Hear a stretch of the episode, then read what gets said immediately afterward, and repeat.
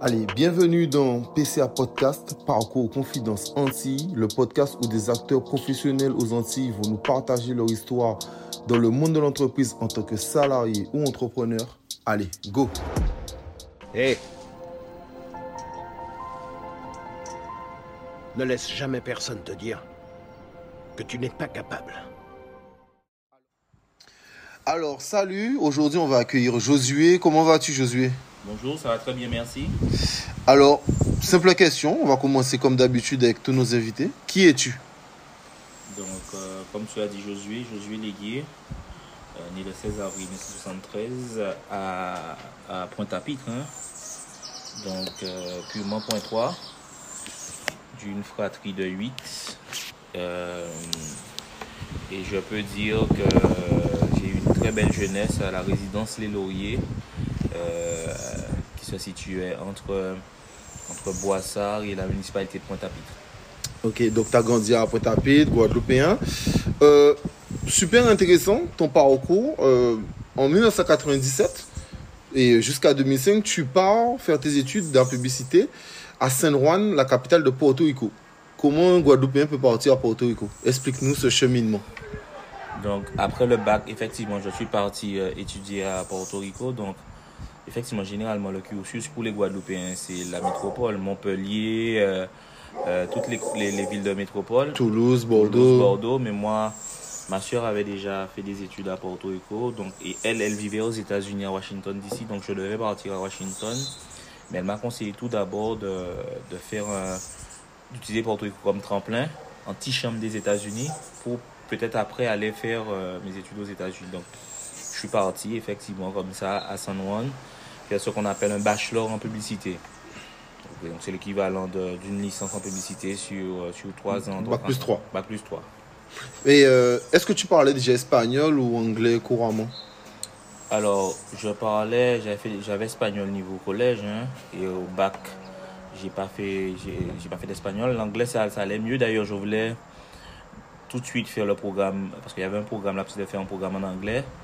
Mais finalement, j'ai opté pour euh, le programme en espagnol, et c'est vrai qu'après six mois. Même si tu étais plus mauvais en Oui, espagnol. Comme j'étais, comme j'étais en immersion, je me suis dit que j'allais prendre rapidement. C'est vrai. Donc c'est vrai qu'après trois mois, je comprenais déjà. Et après six mois, quand tu, quand tu es dans le bus, en fait, et que tu entends déjà, tu arrives à saisir tout ce qui se dit devant, derrière, à côté de toi, et tu commences déjà à rêver dans la langue, ben, je te dis que là, c'est déjà rentré. Mais et, euh, pourquoi la publicité? Ben, j'ai toujours, alors j'ai- été initié à la publicité déjà, tout ce qui est publicité communication par mes frères. hein. D'ailleurs, j'ai un frère qui, est- publiciste. Il était peintre en lettres. C'était l'un des premiers peintres en lettres en Guadeloupe. Donc, il faisait des, banderoles euh, publicitaires. Donc, j'ai toujours aimé ce, ce travail-là. Et puis, mes, mes frères, de manière générale, étaient dans, dans, dans l'événementiel, parce que la publicité est aussi liée à l'événementiel. Et ça, j'ai toujours eu cette fibre-là. Et puis, de là, je pense que ça parle envie de, de, faire de la publicité. Non, mais c'est euh, c'est super intéressant. Tu sais, pendant tes études, tu travailles euh, alors en tant qu'assistant média, assistant technicien, assist et analyse marketing dans plusieurs boîtes différentes. Comment tu gères la double vie d'étudiant et euh, au travail? Ça va être super intéressant ce que tu vas nous expliquer parce que surtout en, en période Covid, on voit que c'est très très compliqué la vie d'étudiant. Donc comment toi déjà à cette époque tu as géré ça d'un pays étranger en plus? Alors, c'est vrai que quand tu fais tes études aux États-Unis, euh, tu as. Déjà, les- aux États-Unis, tu as. Tu vis 24-7. C'est-à-dire, tu vis, tu vis euh, pas que le matin, que l'après-midi, que le soir, tu, tu vis full. Donc, c'est. Donc, tu peux avoir deux boulots aux États-Unis, deux boulots étudiés. D'ailleurs, tu as des études, tu as des, tu as, tu as des cours aménagés du soir, tu peux travailler la journée, aller dans les cours du soir. Il n'y a pas d'âge pour étudier aussi. Tu peux avoir des, des, papis de, de 50 ans, 60 ans qui font leurs études et qui travaillent. Donc.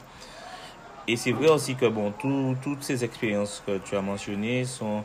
Il y en a pas mal d'elles qui étaient liées à mon cursus euh, universitaire. C'était des stages.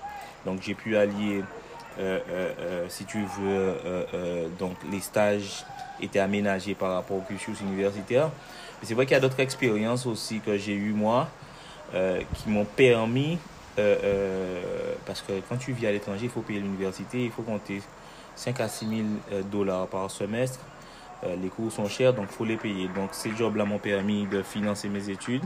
Et derrière ça aussi, je faisais de la musique, parce que j'avais enfin j'avais, j'avais ce qu'on appelle un visa F1, un visa étudiant qui te permet d'étudier et de travailler à l'intérieur de l'université, mais ne te permet pas de travailler à l'extérieur de l'université. Donc je devais entre guillemets travailler au noir, donc je faisais de la musique et c'est ce qui me, ce qui me permettait en fait de, de financer mes études. Ah ouais, c'est super intéressant. Et euh, quand tu dis à l'intérieur de l'université, ça veut dire euh, dans le magasin de l'université, euh, tout ça. Ça, ça veut dire dans le Ou la magasin. tu peux restauration, faire de la- ouais. moi, j'ai fait de la, à l'intérieur de l'université. J'étais tuteur de français, tuteur d'anglais.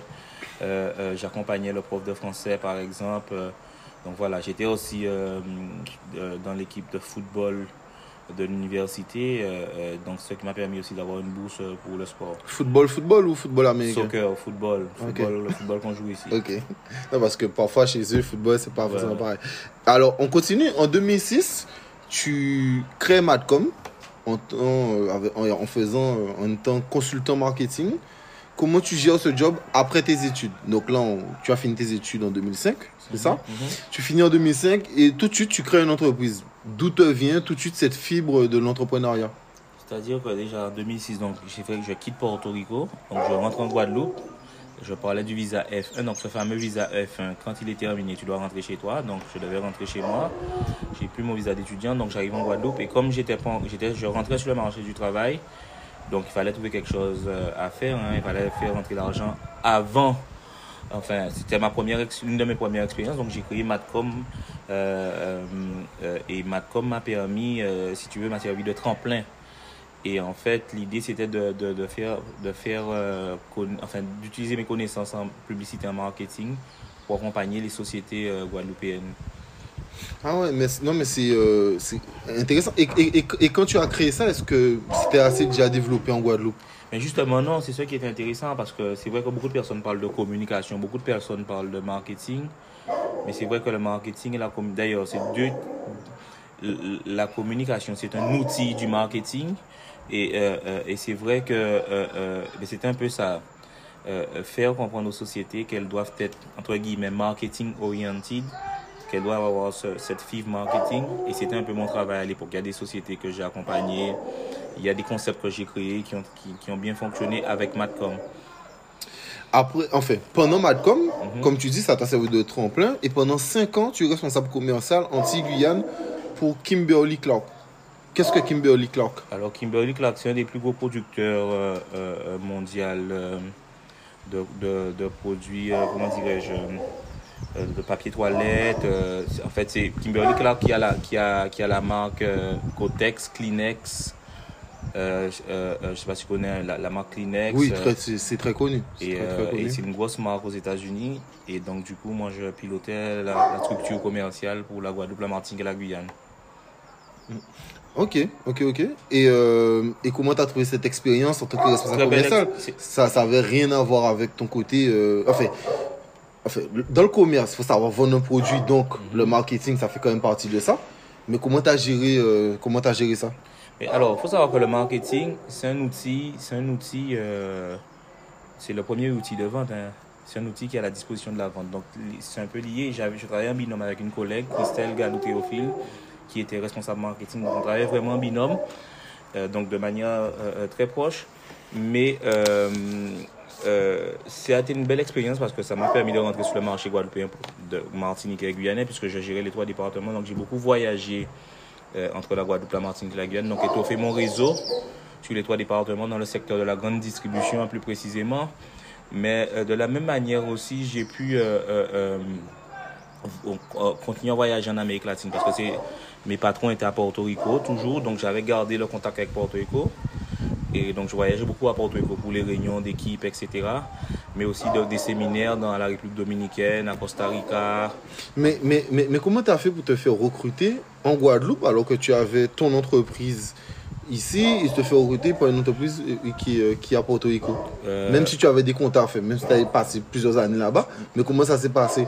C'est un chasseur de tête, je crois, portoricain qui m'a recruté. Je crois, hein, c'est un chasseur de tête. Ou- Oui, si je me rappelle même plus. C'est- Je crois que c'est un cha- ouais, un chasseur de tête qui était venu te ouais, qui chercher. m'avait recruté et puis qui m'a donné cette, cette euh, Opportunité. opportunité. Bon, ben, on dira merci au chasseur de tête. Ah non, c'est clair. Euh, en 2012, tu reviens euh, à tes premiers amours. hein. Et là, tu es responsable marketing. Enfin, tu y es toujours. Et euh, à Arcos Dorados. Donc, pourquoi avoir changé et Sachant que, comme tu me disais, tu voyageais pas mal entre les trois départements français déjà, Martinique, Guadeloupe et Guyane. Puis tu allais souvent à Porto Rico, donc ça te correspondait assez, ça se passait bien. Qu'est-ce qui fait que là, tu changes pour revenir à ton premier amour? Alors, c'est vrai que moi j'ai étudié le marketing, donc j'a- j'attendais toujours une opportunité marketing et je l'ai eu avec Arcos Dorados McDonald's. Et, euh, en fait, il faut bien comprendre que l'expérience en tant que responsable commercial est un plus. Parce qu'encore une fois, le, la, la vente, le, le marketing, c'est un vendeur en fait. Le marketeur, c'est un vendeur. Son objectif premier, c'est de vendre. Donc, j'avais déjà cette base forte en vente et en négociation aussi, puisque euh, le responsable commercial, c'est un négociateur. Son rôle, c'est d'aller négocier. Et, et donc, du coup, quand j'ai eu cette expérience en, en tant que marketeur, ben, ça a été, euh, si tu veux, euh, euh, euh, une continuité dans, dans mon expérience. Non, mais je, je pense que ça a été pour toi vraiment formateur parce que le responsable commercial, alors il doit savoir gérer les coûts, soit d'achat, euh, comme tu dis, savoir le vendre parce que le marketing, il, il sait comment le vendre, enfin, il pense savoir comment le vendre en tout cas parce que c'est ce qu'il vend. Mais euh, le- dans le commerce, c'est toi qui es au plus près du. euh, Oui, mais le, le- le marketeur, en fait, il, justement, il prépare les outils de vente pour le responsable commercial. Le marketeur, en fait, c'est lui la base du business parce que c'est lui qui dessine le produit. Donc, il analyse, euh, il, ana- il analyse le consommateur, il analyse l'environnement du consommateur, il analyse les besoins et il crée le produit. Il crée le produit, il crée les outils pour vendre le produit. Et jusqu'à la dernière ligne, la dernière ligne du, marketing, la dernière ligne de l'exécution du marketing, en fait, Enfin, l'avant-dernière ligne, c'est la communication. Et la toute dernière, c'est la vente. Mais une question bête alors, c'est euh, est-ce que, est que tu penses que si tu es un très très très bon marketeur et un très très mauvais vendeur, le produit se vend quand même C'est-à-dire que, c'est-à-dire que si, tu as une très- euh, si, tu as, si tu as un très bon produit et que tu es un mauvais vendeur, oui, il ne va pas se vendre parce qu'il ne saura pas le vendre. Donc, euh, euh, un exemple donc, simple. donc ça reste vraiment un, un- un- un- enfin, un travail à deux quoi. un Ah, mais c'est c'est un travail qui est totalement lié. C'est c'est totalement lié. Le marketeur est en totale euh, euh, connexion avec l'équipe de vente. Totale connexion. Mais euh, j'ai vu aussi que tu étais à la base, euh, parce que avec ton entreprise aujourd'hui, à la base, exemple du Magoulou. Mhm. Alors pourquoi avoir voulu euh, faire ça en Guadeloupe? Sachant que, si je me trompe pas, McDonald's a quand même chaque fois un peu de certaines spécialités de, de chaque pays dans, dans, dans leur restaurant. Donc qu'est-ce qui fait que toi, tu as pensé au Magoulou? Alors, alors parce que euh, on est en Guadeloupe en fait. Et moi j'ai la responsabilité euh, du marketing de la Guadeloupe de McDonald's. Et, euh, et, et c'est une marque qui m'a donné la possibilité de créer en fait. Et dans tous les pays où la marque est installée, elle laisse les autochtones travailler. Et elle écoute en fait, elle écoute beaucoup l'environnement. C'est une marque qui écoute bien l'environnement. Donc, elle m'a donné cette opportunité-là. Et euh, j'ai vu qu'il y avait une opportunité d'avoir. C'est la première fois, en fait, dans tout le portefeuille produit de McDonald's, parce qu'il fallait avoir une autorisation de McDonald's Corporation hein, euh, à Chicago, mais qui est un produit qui a un nom créole. Donc ça, c'est ça, c'est quelque chose d'extraordinaire, qui est un produit qui avec euh, devant le MC, il y a un nom créole. Donc c'est et ça c'est avant d'avoir l'autorisation, ça prend du temps, etc. Et voilà, donc c'est déjà ça. Et puis c'est donner l'opportunité aussi, une envie de travailler avec des producteurs locaux, de continuer à, à, à, mettre en avant une culture locale. Alors c'est vrai qu'il y a beaucoup de gens qui disent que dans le fast-food c'est compliqué, mais on a pu quand même travailler avec un artiste local et, de, de, de, lancer une recette qu'on utilise ici. Et ce n'est qu'un début, il va falloir après... Après, après, tu dis dans le fast-food, c'est compliqué, mais est-ce que le fast-food est associé à McDo, mais le Bokit, c'est du fast-food Non, non, c'est clair, on est d'accord. On est d'accord. Mais quand je dis dans le fast-food, c'est compliqué, c'est-à-dire que le, le fast-food euh, euh, euh, tel qu'il est perçu, on pense, c'est dans, cette, dans cet esprit-là que je parlais. Mais Non, je nous, on a comprends. su le faire. On a su, et d'ailleurs, c'est ce qu'on fait depuis très longtemps. En tout cas, depuis que je suis là, on essaie aussi de mettre un peu pas que au niveau de nos menus, mais au niveau de la culture. On est très proche de la culture. On a fait le carnaval rentrer dans les restaurants. Euh, on accompagne des jeunes chanteurs guadeloupéens, des jeunes athlètes. Donc on a vraiment essayé de, comme je disais, la marque a vraiment essayé de pas essayer. On a, on est rentré dans la culture guadeloupéenne. Tout à fait. Mais ça me fait penser à un, un truc euh, très bête. C'est quand, tu dis que McDonald's laisse complètement euh, les gens faire un peu à leur sauce. On a vu, exemple, en France, qui était le premier endroit où les McDo sont passés au vert. Parce que tu avait un peu la, fibre écologique. Et c'était les premiers. Ensuite, euh, l'Allemagne un peu suivi. Donc, ça montre cer- certainement, comme tu dis, que ben, McDo laisse vraiment les marketeurs gérer euh, comme ils sentent après euh, la comment le pays fonctionne quoi. Vu que le pays était un peu plus dans la fibre écologique, se sont dit ben, pourquoi pas mettre au vert euh, comme certaines euh, Non, comme ce sont chaque marché euh, de McDonald's gère tel qu'il le sent, chaque marketeur, équipe marketing gère tant, tant qu'il le sent. Et, et pour revenir à nous, chez nous, enfin, c'est-à-dire que tu vas, quel que soit dans le pays où tu vas, en Amérique latine, en Europe, euh, euh, euh, voilà, mais les McDonald's ont leur particularité. C'est vrai que c'est une marque qui permet euh, euh, à ces équipes, en fait, de s'adapter à leur marché. Et c'est ce qu'il y a de bien ici-. On a vraiment pu mettre en place des concepts qui sont en accord avec notre culture. Euh, comme je disais, pour le carnaval, pour, enfin, au niveau du sport.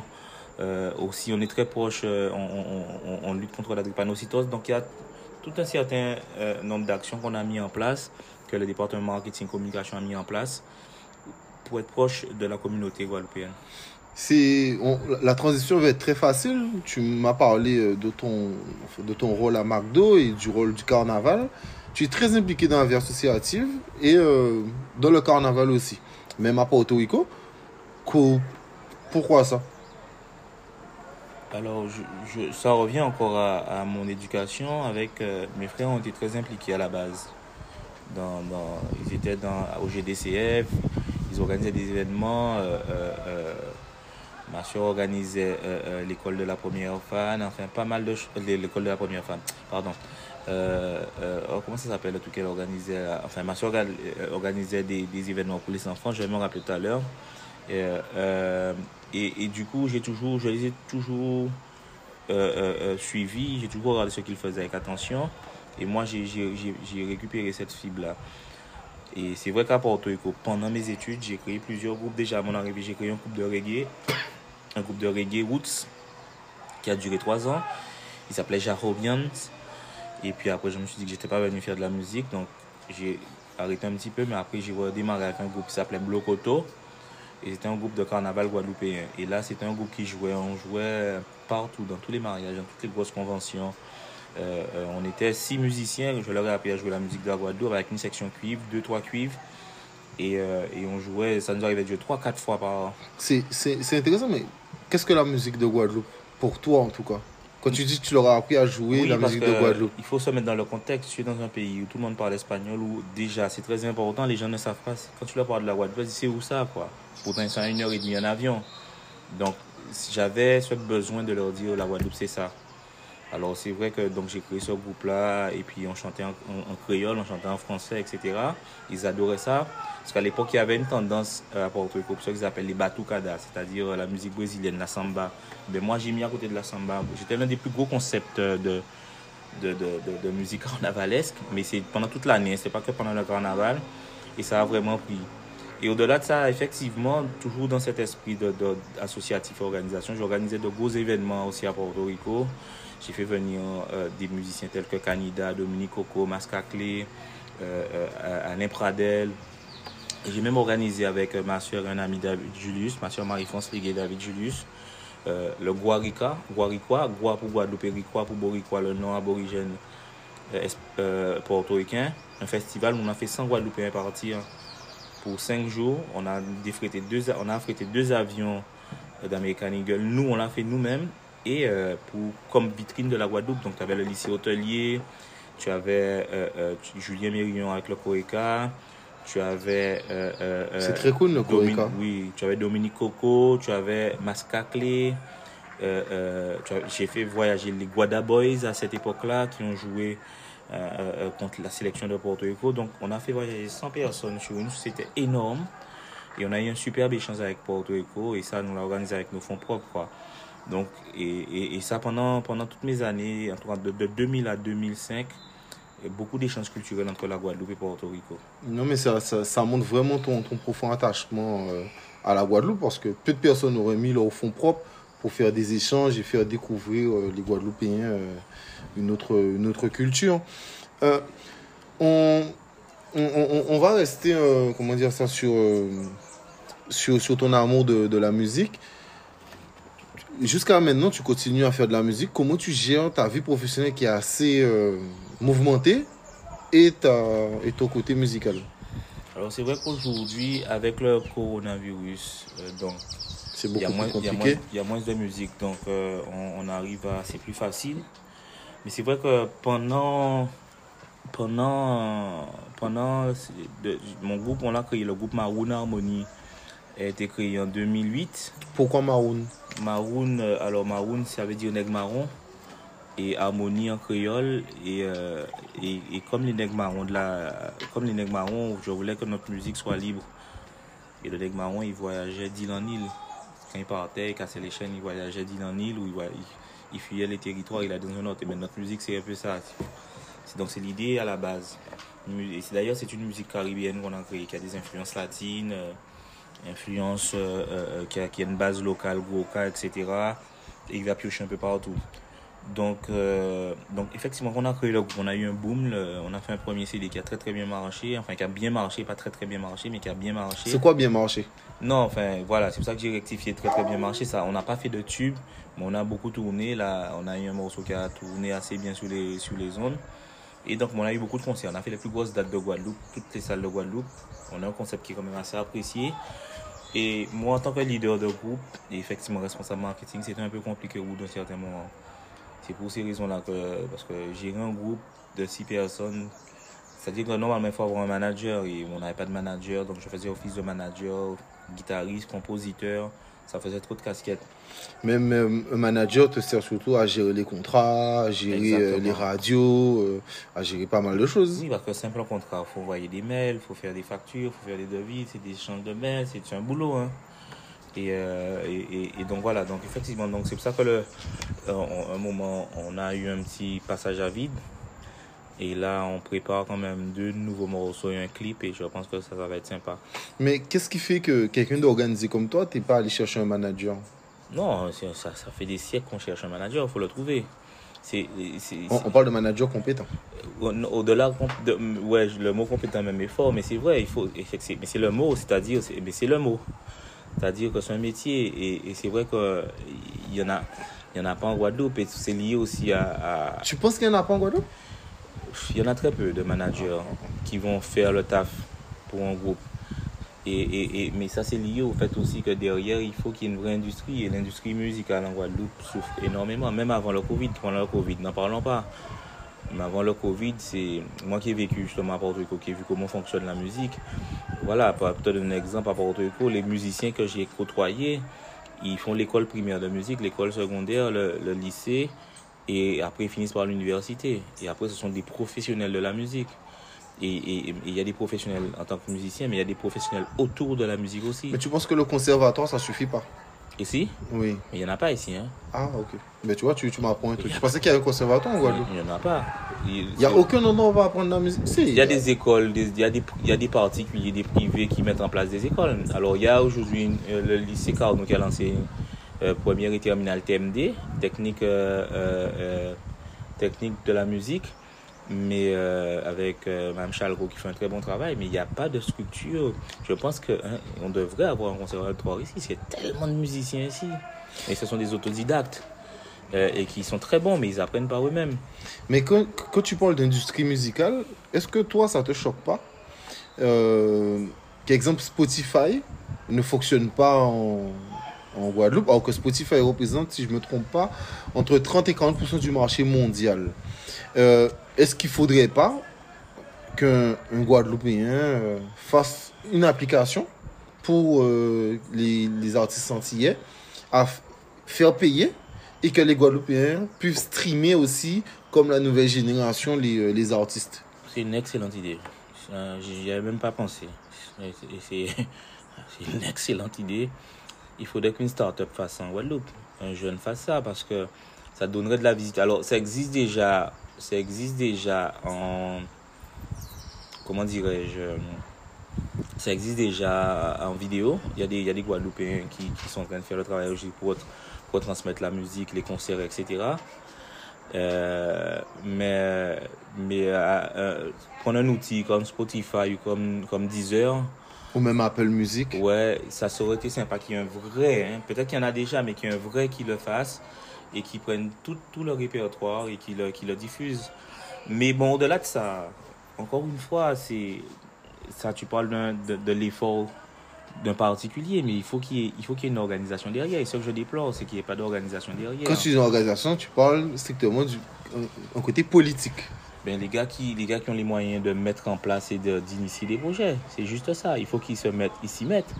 Et c'est ça la problématique. C'est-à-dire que euh, euh, des structures organisées, déjà recensées, je sais, peut-être on demande combien de musiciens recensés, on ne sait pas. Euh, les, voilà, il faut, il faut, aujourd'hui c'est de la data, hein. tout c'est de la data. Combien de musiciens qu'il y a, combien de trucs, voilà, combien de bassistes qu'il y a en Guadeloupe, qu'est-ce qu'ils font? Et recenser les lieux qui peuvent les accueillir. Il, y a- il faut organiser, tout simplement. Là. Mais Et c- et on ça- prend un exemple, je crois que. Et, euh, pas envie de dire de bêtises, mais je crois même pas que le centre des arts soit fini là. Ah non, mais tu dis pas une bêtise, il est, il est- même en stand-by, donc euh, il est loin d'être euh, terminé. Donc si le centre des arts ne peut pas accueillir, euh, on voit au Lamentin, ça a pris un moment, c'est resté fermé un petit moment. Là, ça a réouvert un peu. Euh, quand on regarde la parole des halls des sports, c'est pas forcément. Pas- Ce ne sont pas des structures adaptées. Voilà. Non, mais même pour accueillir, je prends un, Oui. exemple, je prends un exemple banal, un exemple que, que je connais assez bien parce que c'est ma commune. Mais à Saint-Trois, un moment, on pouvait pas faire de basket parce que quand il pleuvait, il pleuvait à l'intérieur du hall des sports. Mhm. Donc la situation est assez cocasse. Oui. C'est-à-dire que c'est un sport d'intérieur normalement qui doit faire preuve que qu'il y ait des intempéries ou pas, on doit pouvoir faire son sport. Mhm. Mais là, vu qu'il y avait des trous dans la toiture, on ne pouvait pas. Donc, les, structures, il y a énormément, énormément de choses à faire. Mais moi, quand je te parlais du streaming, je te parlais de ça parce que moi, je pense que et euh, pour aussi mettre des choses en place, il faut aussi que les artistes puissent vivre de ça. Parce que tant qu'ils n'ont pas les structures pour pouvoir vivre, alors c'est un tout, je suis totalement d'accord avec toi, mais tant qu'ils n'ont pas les structures pour vivre, ben, ça sera compliqué pour eux de, de se professionnaliser. Qu'est-ce que tu en penses? Mais on dit la même chose. Et rappelle-toi que je t'ai parlé, Totalement, je totalement. parlé d'industrie. Euh, une industrie, c'est un c'est un comment un ensemble de choses. C'est-à-dire que c'est c'est en 360, donc c'est une boucle. Euh, bon, je vais faire un parallèle, mais c'est la même chose. Hein. Bon, je, je reste toujours sur la musique. Tu, tu as parlé des salles, c'est très important les salles. Donc tu as, les, tu, as, tu as la sono, tu as les lumières, tu as, tu as tout un certain nombre de métiers dans cette industrie qui interviennent. Les ingénieurs sont. Et il faut les euh, prendre et leur dire, etc. Les gars, voici le programme sur 5-10 ans, voici là où on va. Les former s'ils ne sont pas formés. Pareil, donc on, a démarré la conversation en parlant des managers. Mais pareil, c'est un travail, un manager. Il faut qu'il soit formé, il faut. Donc il y a plusieurs métiers dans, cette industrie de la musique, de l'art et de la musique, finalement, on va étendre, qui ne, euh, euh, qui ne sont pas vraiment... Euh, euh, pas un endroit où tu vas aller, tu dire, je suis musicien, je viens pointer. Tu vois, ça n'existe pas. D'accord? Et, et je sais que tu aimes le football. Et pour moi, hein, on- une société a deux poumons. Deux poumons. C'est l'art, la musique et le sport. Et c'est pareil pour le sport. Tu prends un stade, euh, euh, un stade de foot, un grand stade de foot en Espagne, en, en période hors Covid, hein, euh, Bernabeu. D'accord? De Real Madrid. Du Real Madrid, pour ceux qui ne connaissent pas. Ouais. Ben, tu prends ce stade-là, et quand tu arrives là, autour, tu as des boutiques, tu as toute une vie. Déjà, le- avant que le match commence, le gars a fait 3, 4, 5 millions en vendant des t-shirts, en vendant ce jour-là, des goodies. Euh, euh, Il y a les marchands, etc. Il y a toute une vie autour. C'est ça l'industrie d'un sport. Alors, alors, Je le- parle de la journée. Ou non, mais Et- le, le, le meilleur exemple que, le meilleur exemple que, que, que je vais pour aller dans ton sens, c'est Arsenal. Mhm. Arsenal est un club où son propriétaire, pendant 12 ans, n'a pas mis un livre sterling, c'est un club anglais. Mhm. Et euh, ils ont fait leur stratégie sur le fait de quitter Highbury et de se mettre et de créer un nouveau stade pas loin qui s'appelle l'Emirates Stadium. Mhm. Il faut savoir que c'est le stade le plus rentable. Mhm. Donc, euh, par jour de match, ils se font 1 million de- De- d'euros. de- de- 1, million d'euros. Donc c'est converti en, moi j'ai vu en euros. Donc 1 million d'euros, c'est énorme. Donc Mhm. comme tu dis, c'est vrai qu'il y avait une vraie économie, une vraie économie autour de a, ça. et bon, il y a ceux qui font le gazon, il y a, ça parle, ça, il y a toute une économie autour, et c'est ça en fait. Et ce qui m'étonne, alors, pour, pour amener ça. Attends, je, je- je te coupe maintenant, c'est super intéressant ce que tu viens de dire. Mhm. Parce que. Mais est-ce que c'est pas un problème français? Pourquoi je te dis ça? Parce que en France, à part le Paris Saint-Germain et un peu euh, Lyon, il y a très peu et euh, les, les, les, les gens investissent très peu dans les stades. Mhm. Tu sais, euh, sur le gazon, tout ça. Pourquoi je te dis ça? Pareil. Arsenal a 18 jardiniers Mhm. pour un stade, pour un tout petit stade. Enfin, pour un stade, je dirais que l'Ompelou 18 jar- jardiniers. Le stade de Bordeaux, exemple, ils en avaient deux. Mais le terrain est toujours pourri. Donc, est-ce que c'est pas qu'un problème aussi français qui fait que on investit qu'à moitié sur le côté, euh, Moi, sur le côté sportif et on n'est pas assez structuré moi, j'ai envie de dire, hein, moi, réponse, j'en s'en fous de la France en fait. Ok. Parce que parce qu'on a une échelle où on peut, on peut faire ce qu'on veut ici. Oui, mais est-ce que tu penses pas que le comportement français a une répercussion sur notre comportement? Ça, C'est c'est- c'est de ce sens-là que je te Ça, c'est dis un autre ça. débat. Il faudrait qu'on aille là-dessus tout à l'heure, mais c'est Ok. un autre débat parce que c'est plus profond. Non, mais c'est- c'est c'est pour ça que je te parle de ça. mais avant d'arriver là, non, je te dis, on s'en fout de la France parce que en, Guadeloupe, tous les, tous les week-ends, on regarde les matchs. On aime regarder les matchs. Mais on regarde des modèles, on n'applique pas les modèles. Les seuls modèles qu'on applique, c'est la comment les regarder, mais porter le t-shirt des gens. Ce que je te dis, c'est très facile à faire, très facile à réaliser. Euh, ils ont fait le stade du Gosier, ils ont fait le, le- le- ils ont fait le- le- pas le stade, le truc du Gosier là, euh, euh, le complexe sportif du Gosier, il, il, il est même pas en 360, c'est-à-dire que tu peux même pas voir un match de basket ou faire le tour. C'est-à-dire que ça commence à partir de là. C'est-à-dire que si dans la conception tu penses pas à, à, à, à, à industri- industrialité, tu, tu es au Gosier, tu fais un outil, l'outil à la base n'est pas bon. Et tu me parles de Saint-Rose pareil, tu as un outil, il n'est pas bon. Donc, la France, c'est pas, la, la France nous a pas donné l'argent pour, enfin, pas l'argent, mais elle nous a pas donné, elle nous a pas de choisir l'architecte. On a choisi les, les, instances du gosier qui ont choisi l'architecte pour faire le gosier. Alors, il y a plein d'espaces libres qui se perdent sur ça. Donc, voilà. Donc, je te dis que, au bout d'un certain moment, faut, faut arrêter de regarder et se dire, ouais, la France, machin. Pour moi, c'est que, pour moi, à l'échelle guadeloupéenne, 400 000 habitants, on aurait pu faire des choses magnifiques et ne pas regarder les Catalans. Et ils sont en Espagne. Tu vois, donc, pour moi, c'est non, non, on a, on, a, des, on a, on a, on a quelques euros, on en a peut-être pas beaucoup, mais pour moi, c'est un manque de créativité et d'audace. Ouais, non, mais euh, je comprends. Re- re- on prend l'exemple du foot. Là, euh, au Moule, ils ont fait le stade synthétique. T'imagines que le stade synthétique, c'est arrivé en Guadeloupe il n'y a pas longtemps. hein. Il y a Pointe-à-Pitre qui a fait le premier. Mhm. Et ensuite, euh, là, le Moule, je, je me trompe pas, je crois qu'il y en a deux. Mhm. Enfin, moi, j'en connais que deux. Synthétique en France, euh, ça fait très très longtemps que c'est. est. Donc, qu'est-ce qui fait Pareil, euh, ben, je pense que tu vas me dire que c'est les instances qui prennent pas leurs responsabilités, mais qu'on fait pas des bons outils, sachant que euh, on va pas faire une liste, mais des footballeurs guadeloupéens en équipe de France, il y en a, il y en a eu, et des footballeurs qui sont performants guadeloupéens, il y en a. C'est-à-dire que les Guadeloupéens ont du talent, terre de talent, mais euh, on n'a pas les structures. C'est bizarre quand même. Mais c'est. Encore une fois, moi, je, je me dis encore une fois, hein, je te dis c'est une question de ratio. 400 000 habitants, euh, quelques élus, et moi, alors j'ai appris ça en marketing, ensure the basic, assurer la base. Tu prends une pyramide, pour la pyramide puisse tenir, il faut que la base soit là. La, la base, euh, la base c'est que les rues, soient, les rues soient bien faites, que la voirie passe, que le, pays soit propre, hein, qu'il y ait de l'eau. D'accord? Ça, c'est la base. Donc, si nos gars et personne ne enfin on rentre dans le là on discute politique là hein. si nos gars n'arrivent pas à assurer la base on peut pas aller plus loin on peut pas vouloir demain prétendre être une grosse nation faire des choses si la base n'est pas assurée et c'est ça le problème de la Guadeloupe c'est-à-dire que nos politiciens, il ne faut pas leur demander de, de, de, de, de- de faire de miracles, il faut leur demander d'assurer juste la base. Une fois que la base est assurée, maintenant on peut commencer à aller plus loin. Et la base, c'est les choses basiques, c'est qu'on ait de l'eau, qu'on ait à manger, Qu'on ait des écoles ouvertes, que les des écoles ouvertes, que le pays soit propre, etc. C'est tout, ça s'arrête là. moi je comprends. Et ça, c'est la base, c'est la base. Et une fois que la base est faite, eh bien, on va penser à autre chose, on va penser à l'industrie sportive, on va passer à autre chose. Et pour moi, c'est et pour moi, il y a le problème du statut, mais il y a un problème. nous aussi, il faut qu'on se donne deux, deux tapes sur les fesses et qu'on soit un peu créatif avec de si peu de moyens. Et encore, je utilise un mot anglais, j'aime beaucoup think out of the box. Penser au-delà de la boîte. Totalement. C'est-à-dire qu'on nous donne un carré, mais comment nous, avec ce qu'on nous donne, on peut faire? Parce qu'il ne faut rien attendre, il ne faut pas attendre sur la France. Mais parfois, est-ce que la force ne bloque pas certaines choses? Alors, tout ce que tu as dit, je suis totalement, je te rejoins totalement.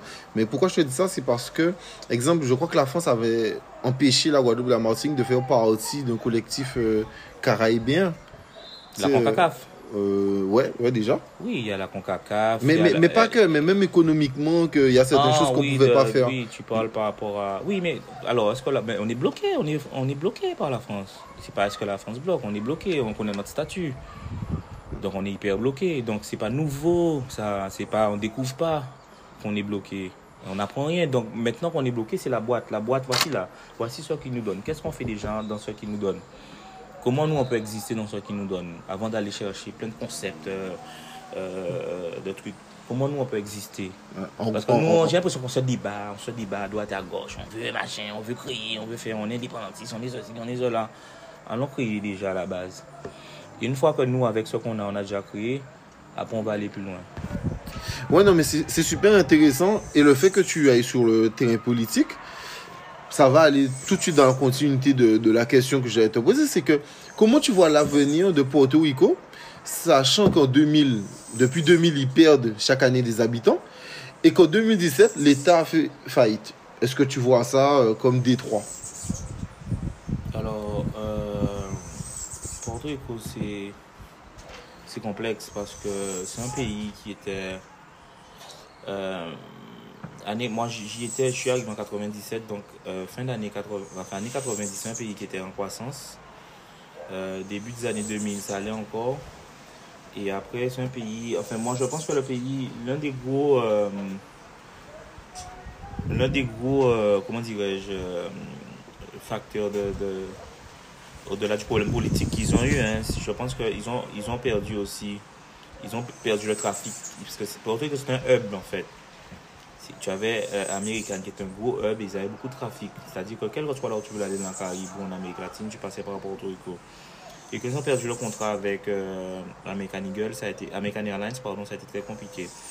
Après, non, c'est un pays qui, vit une grosse crise, une très très grosse crise. Et comme ils sont américains, donc ils ont la possibilité de partir aux États-Unis, donc tu as de fortes migrations sur les États-Unis.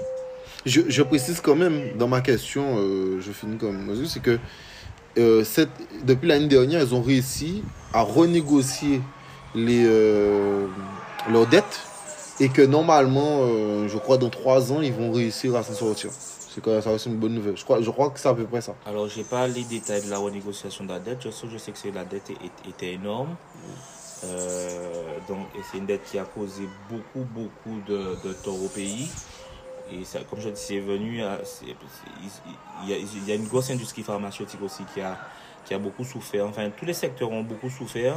Ça arrive au- au- aussi euh, à, l'époque euh, euh, où l'i- où l'immobilier prend un coup. Enfin, ça, c'est mal tombé. Ils ont eu de graves problèmes politiques qui sont venus, euh, euh, euh, euh, euh, euh, des problèmes politiques de corruption qui sont venus se mêler à la danse. Et finalement, ils ont eu, euh, à deux années consécutives, ils, enfin, ils se sont pris les cyclones, en fait. Tous les cyclones. euh.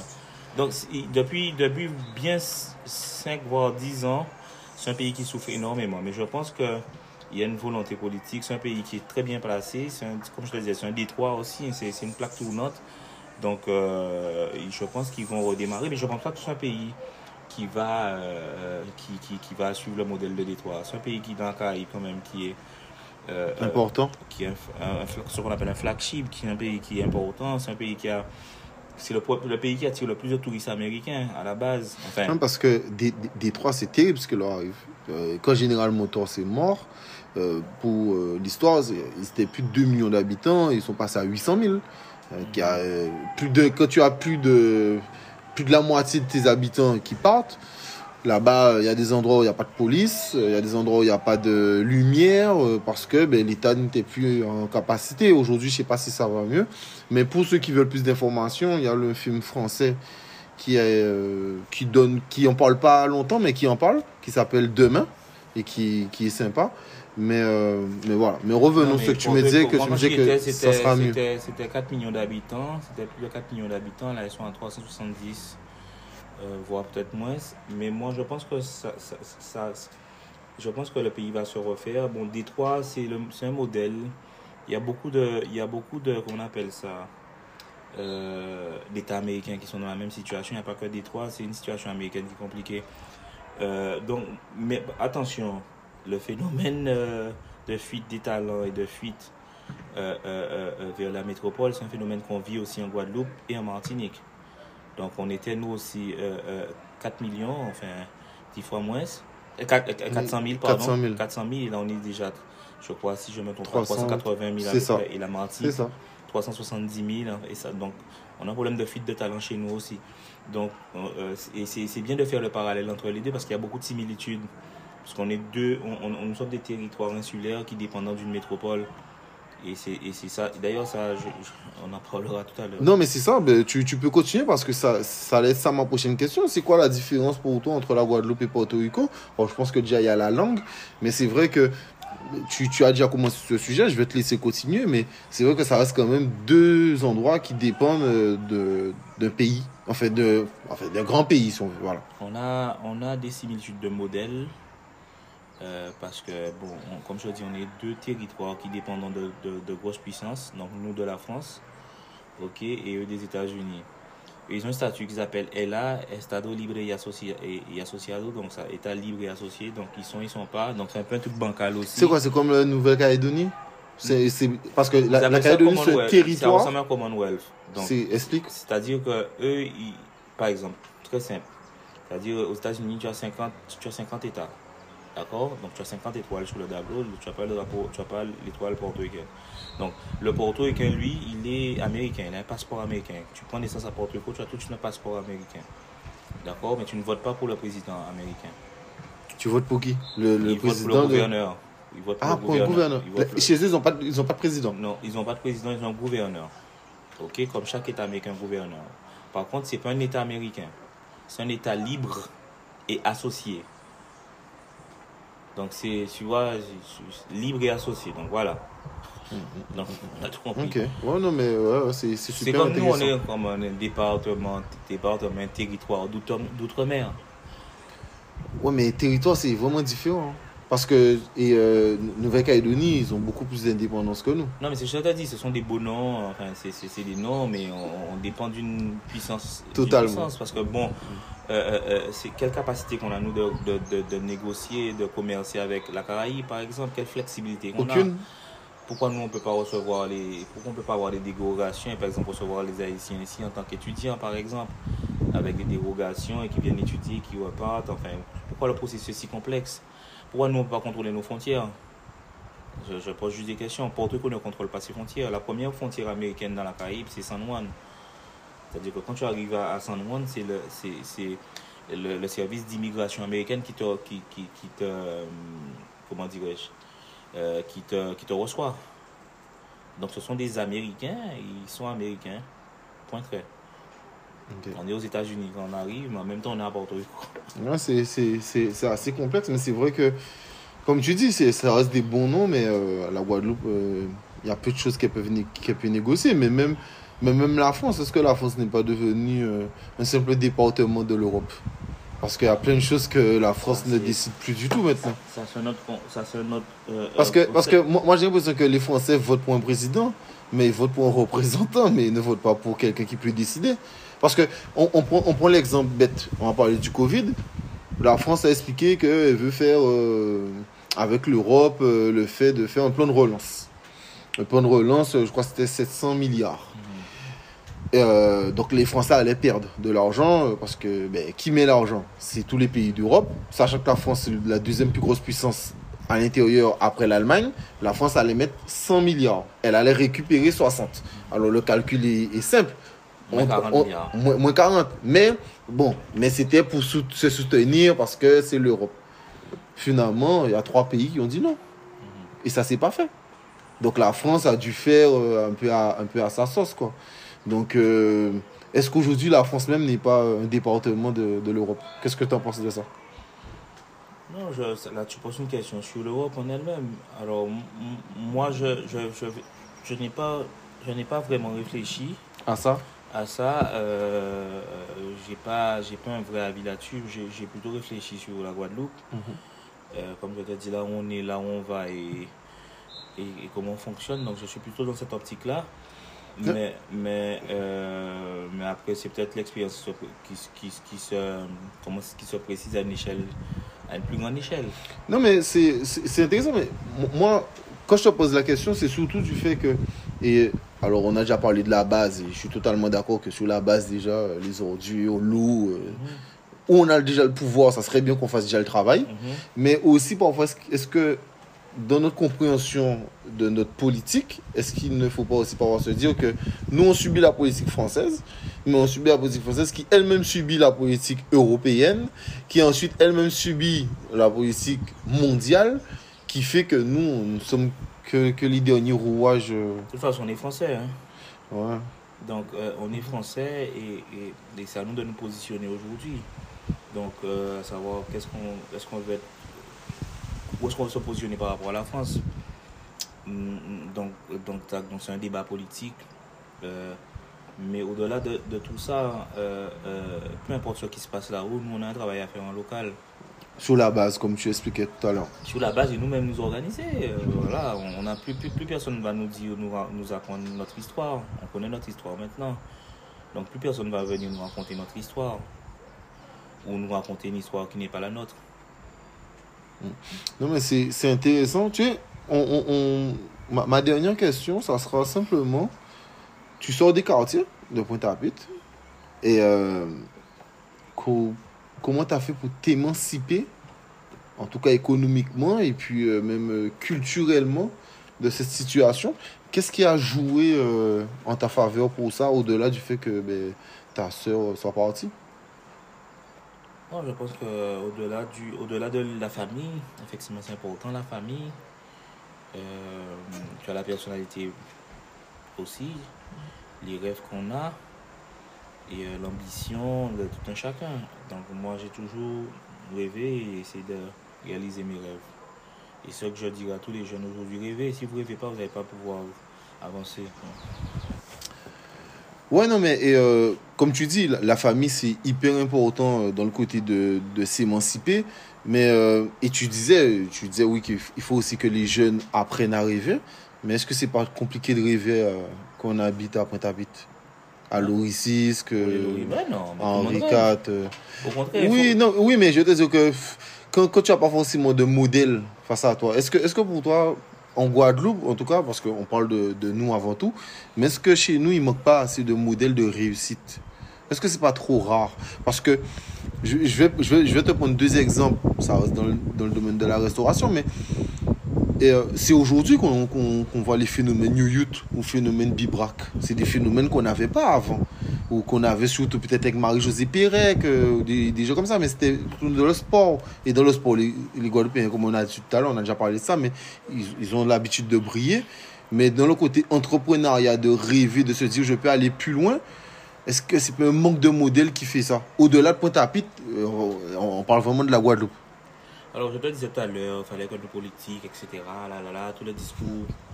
Mais il faut bien comprendre qu'on a un pays qui est jeune. Hein? Et euh, quand tu as un Bibrac, Fabienne, une Youyout, euh, qui explose, elles sont dans l'air du temps. Parce qu'on n'avait pas de visibilité avant. Maintenant, les réseaux sociaux font qu'on a de la visibilité. euh, et les gens aujourd'hui s'expriment. Donc, même s'il n'y a pas d'organisation politique, mais euh, euh, comment dirais-je, euh, le Guadeloupéen même s'organise. Ça, c'est très important. Le Guadeloupéen lambda s'organise. Et c'est ça une des forces de la Guadeloupe. Et c'est vrai qu'il y a de plus en plus de modèles. Avant, il y avait des modèles sportifs, parce que pendant un bon moment, on était bon être des modèles sportifs. Et maintenant, on est, on est des modèles. Et donc, je te, je te tire mon chapeau, parce que ce que tu es en train de faire là, en fait, c'est ça aussi. C'est donner la parole à certaines personnes pour qu'ils puissent faire part de leur Expérience. expérience et que ça puisse aider aussi et que tout le monde se dise mais si lui il peut, moi je peux aussi. Et moi je travaille beaucoup dans cette optique-là, je, parle, je suis parrain de, de, euh, d'une, euh, d'une, euh, classe de BTS à Petit Bourg volontairement pour leur dire les gars il faut y aller, Euh, C'est toi-même qui es allé euh, te proposer. Ils, ils m'ont proposé, j'ai tout de suite accepté. Et puis, euh, et puis, et puis, et puis voilà, donc dans, dans, dans cette dynamique-là, je pense que, voilà, avec les réseaux sociaux, le travail que tu fais, ces gens faire passer l'information de plus en plus, euh, euh, euh, les modèles, il y en aura. Il y en aura beaucoup. Tu as parlé de Fabienne Youyou, tu as parlé de Bibrac. Moi, je suis très content. Bon, c'est, je ne sais pas quand est-ce que ça, ça va passer, mais moi, je suis content que Thomas Lemar ait pu retrouver la sélection Française. française. Pour moi, c'est un modèle, ce gamin-là. Il part de la SS. Aujourd'hui, c'est, pour moi, c'est l'un des meilleurs joueurs ailiers, milieu de terrain qu'on a en France. Excuse-moi que je parle de foot, mais voilà, mais c'est un modèle un peu. hein.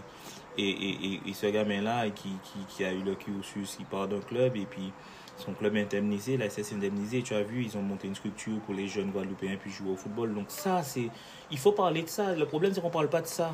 Oui, mais, mais c'est intéressant ce que tu dis, mais le, le cas Thomas Lemar est très intéressant parce que le problème du cas Lemar, c'est que c'est trop rare. Parce que beaucoup de Guadeloupéens percent dans le foot, mais c'est des Guadeloupéens qui vivent en, France. Et Thomas Lemar, c'est un bel exemple, mais malheureusement, il n'y en a pas assez des Thomas Lemar. Parce que c'est rare. Qu'il faut- qu'il faut le relever. assez, mais euh, crois-moi qu'il y a des plus talentueux que Thomas Lemar, hein, qui sont partis avant et qui n'ont pas percé. Ah oui, non, il y a. moi, Il est alors- très bon, hein. Oui, non, il est il, excellent. ah, il a Pour un moi, pied, il a un pied gauche. euh, Même au-delà de, il a une intelligence au football. Moi, c'est mon, moi, c'est pour moi, je, on va pas parler de ça là parce que ça peut être subjectif, mais de toute façon, c'est pas moi qui le dis, c'est Didier Deschamps qui le dit. C'est un gamin qui, qui est extrêmement fort. Alors, mais pourquoi je parle de lui? Parce qu'on parle pas assez de lui en Guadeloupe. Ah, je comprends ce que tu veux C'est dire. ça, c'est là que je veux en dire avec toi. On parle pas assez. c'est- Il est champion du monde.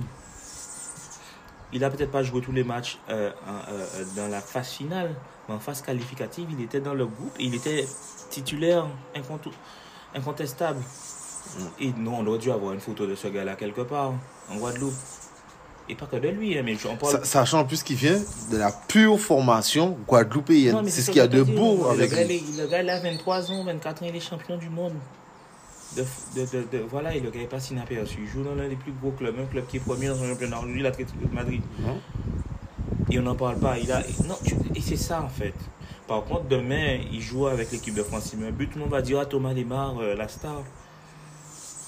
Mais c'est ce qui s'est passé pour pour, comment pour, rester, pour rester sur ton- on est sur ta question sur les modèles. Hein. Oui, totalement. Les modèles aussi, c'est nous qui devons les mettre en avant. Hein. C'est notre rôle. Hein, ce gars-là, on doit l'appeler, on doit lui dire, écoute, tu peux faire une vidéo, parle au gamin guadeloupéen. Je sais pas, moi. Bon, je suis un mari, peut-être ça va vite dans ma tête. Mais voilà, donc, des modèles, il y en a. Mais il faudrait aussi qu'on leur donne la parole. Il faudrait aussi qu'on. Parce qu'assez souvent, ils ont peur, hein. Ils ont juste peur, c'est peut-être pas leur. euh, le- euh, c'est peut-être pas leur fort la communication, ils peuvent pas, eux, de manière intrinsèque, parler. Mais il faut les accompagner, il faut, il faut, le- il faut, faut pas avoir. Et c'est le rôle de la presse, c'est le rôle des politiques, c'est le rôle de certaines personnes de mettre en place ces gars en avant. Et ils peuvent avoir, comme Thomas Lemar, on va sur Thomas Lemar, mais à titre d'exemple, eh ben, une phase difficile. Une phase difficile, mais et, et j'ai- entendu, on, on l'a critiqué en Guadeloupe comme si on était de grands journalistes, comme si on était de grands commentateurs. Et voilà, non. Mais, Portons toujours nos Guadeloupéens. mais et, euh, ce, qui est, ce qui est un peu dommage, tu vois, on va prendre un exemple, un autre exemple d'un Guadeloupéen, Rudy Gobert. Rudy Gobert, deux fois meilleur défenseur euh, de l'année en NBA, qui est le meilleur championnat de basket.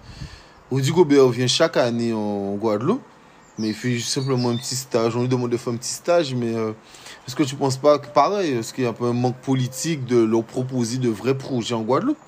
Parce que ces gars-là, ils viennent en Guadeloupe chaque année, mais on leur propose rien. Donc, euh, est-ce que c'est pas un problème? Alors, Rudy Gobert, Rudy Gobert, c'est un bel exemple, une belle question. Et l'histoire de Rudy Gobert est tellement belle qu'elle commence avec son papa. Ok, euh, euh, euh, Bougarel. Son papa, le papa de Rudy Gobert, c'est le premier Français, écoute ça bien, il va faire des recherches, le premier Français qui a fait la draft pour la NBA et qui allait être, qui allait être pris dans un club d'NBA. Il n'est pas allé parce que l'armée française l'a empêché de partir. Son papa aujourd'hui, il marche à Bémao. C'est vrai Ouais. Mesure, il est aussi grand, voilà. Donc, Ah, tu- Quand tu dis ça, c'est les clochards. non, j'ai pas dit qu'il est clochard. C'est-à-dire qu'il est là, on le voit à Bimao, si tu vas aller le voir, tu vas à Bimao, tu le diras. Ah, il est pas clochard. Non, il est pas Ah, ok, ok, ok. Ah, je, je pensais que tu disais ça de ce sens-là. Ah, ok. Non, il est pas ok. clochard. Mais c'est un gars qu'on devrait, le papa de Woody Gobert, c'est un gars qu'on, qui, qui, Qu'on aurait dû porter. Ah ben bien sûr, av- avant de porter Woody Gobert. Tu vois? Donc, encore une fois, cette histoire de reconnaissance de nos gens, on l'a pas. Et il y en a plein d'autres. hein. Il y a Rodrigue Beaubois, si on parle de basket, euh, il a des bagues. Il vient de la résidence Laurier. Hein.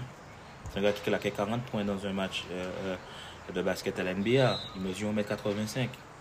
Mais, mais, mais la question, tu sais, euh, je, je voyais un post dernièrement, pour aller dans ton sens, de Neg Magazine, qui reprenait une phrase de un auteur Fola, martiniquais, et qui expliquait en gros. J'ai j'ai- hein, Ah, et Fola Guadeloupéen Oui, Ouais, il donc, vient Martinique. Voilà, il- mais ouais, c'est vrai, autant, autant pour moi.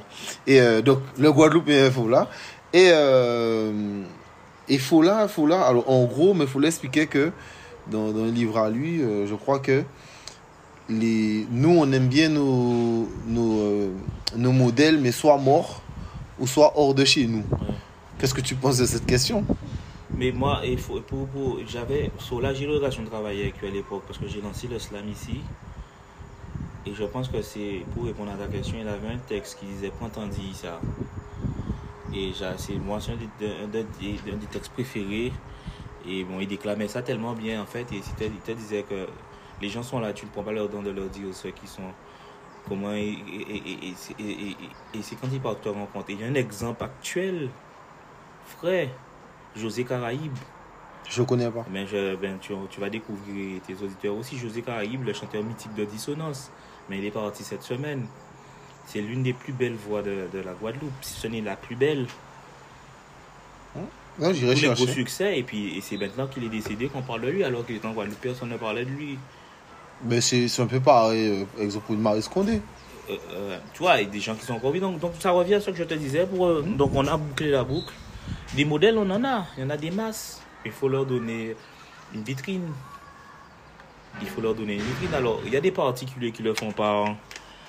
Il y a des particuliers qui le font par. Comment dirais-je euh,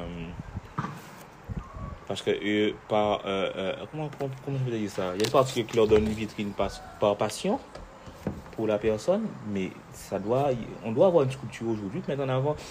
Euh, euh, ces gars-là, tu arrives à l'aéroport de Guadeloupe, terre de champion, avec des images qui datent de 20 ans, qui ont déjà même perdu la couleur. Il faudrait remettre ça. mais je comprends pas. Moi, je. euh, voilà, si on veut que je fasse le marketing d'aéroport, je peux le faire, mais voilà.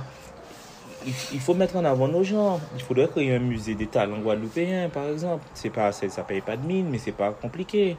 Même une expo. Euh, ouais, tu vois. une donc- expo, bien euh, sûr. donc, et- et les modèles, il y en a des masses dans, et dans tous les secteurs. Dans tous les secteurs.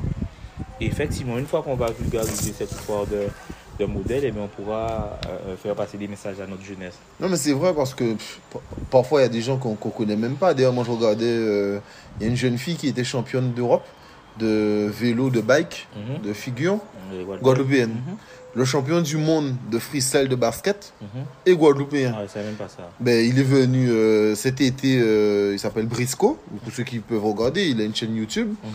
Brisco est venu en Guadeloupe. Moi, j'étais content. c'est lui qui a organisé son truc avec des fans.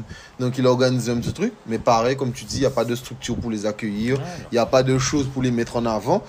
Et, et ce qui est malheureux dans ça, c'est que, exemple, une grosse entreprise comme Touquet, NBA, euh, NBA Touquet, le jeu, qui, qui fait des, des millions de chiffres d'affaires, l'ont déjà appelé pour faire des euh, projets avec lui euh, pour le mettre en avant. Donc c'est malheureux que ce soit des Américains qui mettent notre Guadeloupe en avant, alors que quand il vient ici, ben, il est sur un pauvre terrain dehors Mhm.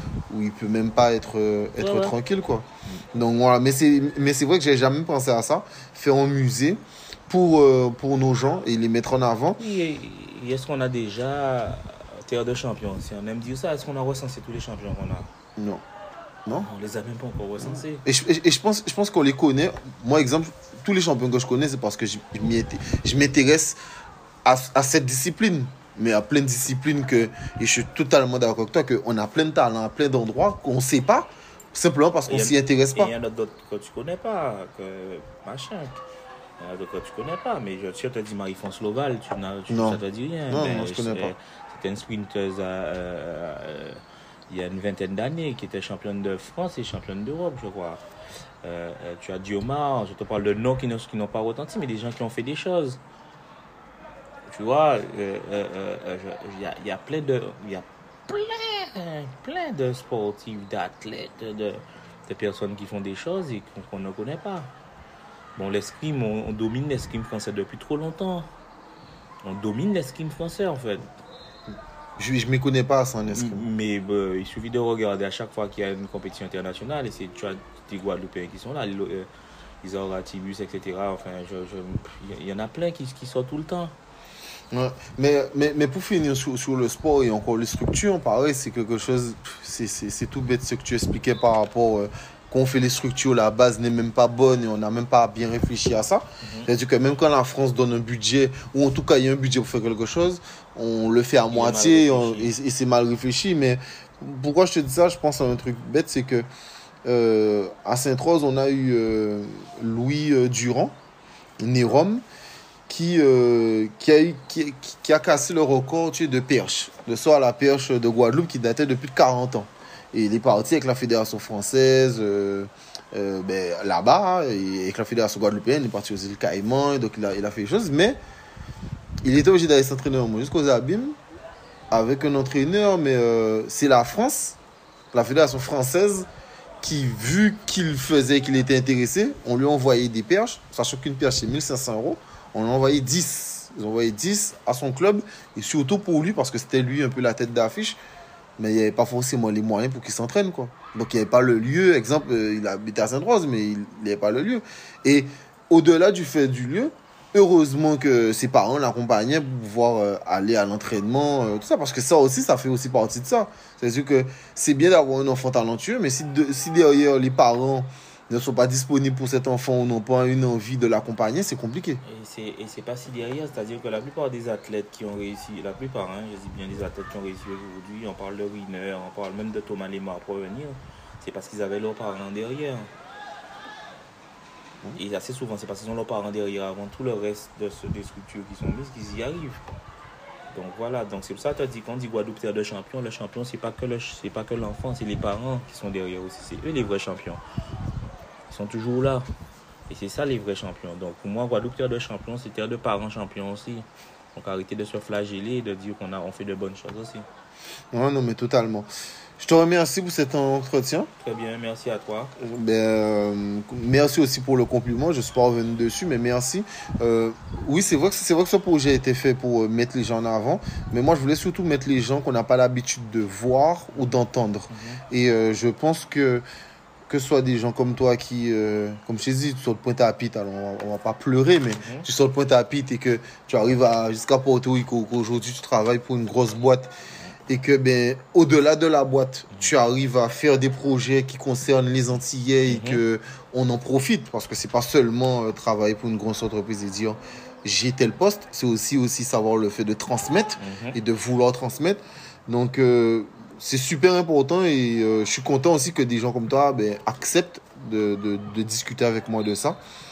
Et j'espère qu'on aura l'occasion de faire encore autre chose. Pourquoi pas, de discuter. Et euh, je te souhaite bon courage dans tous tes projets. Euh. Merci, merci à toi. Et puis, il faut continuer ça, quoi. Il faut continuer ça. Et puis, euh, j'espère, enfin, moi, je vais suivre à partir de maintenant et je vais écouter.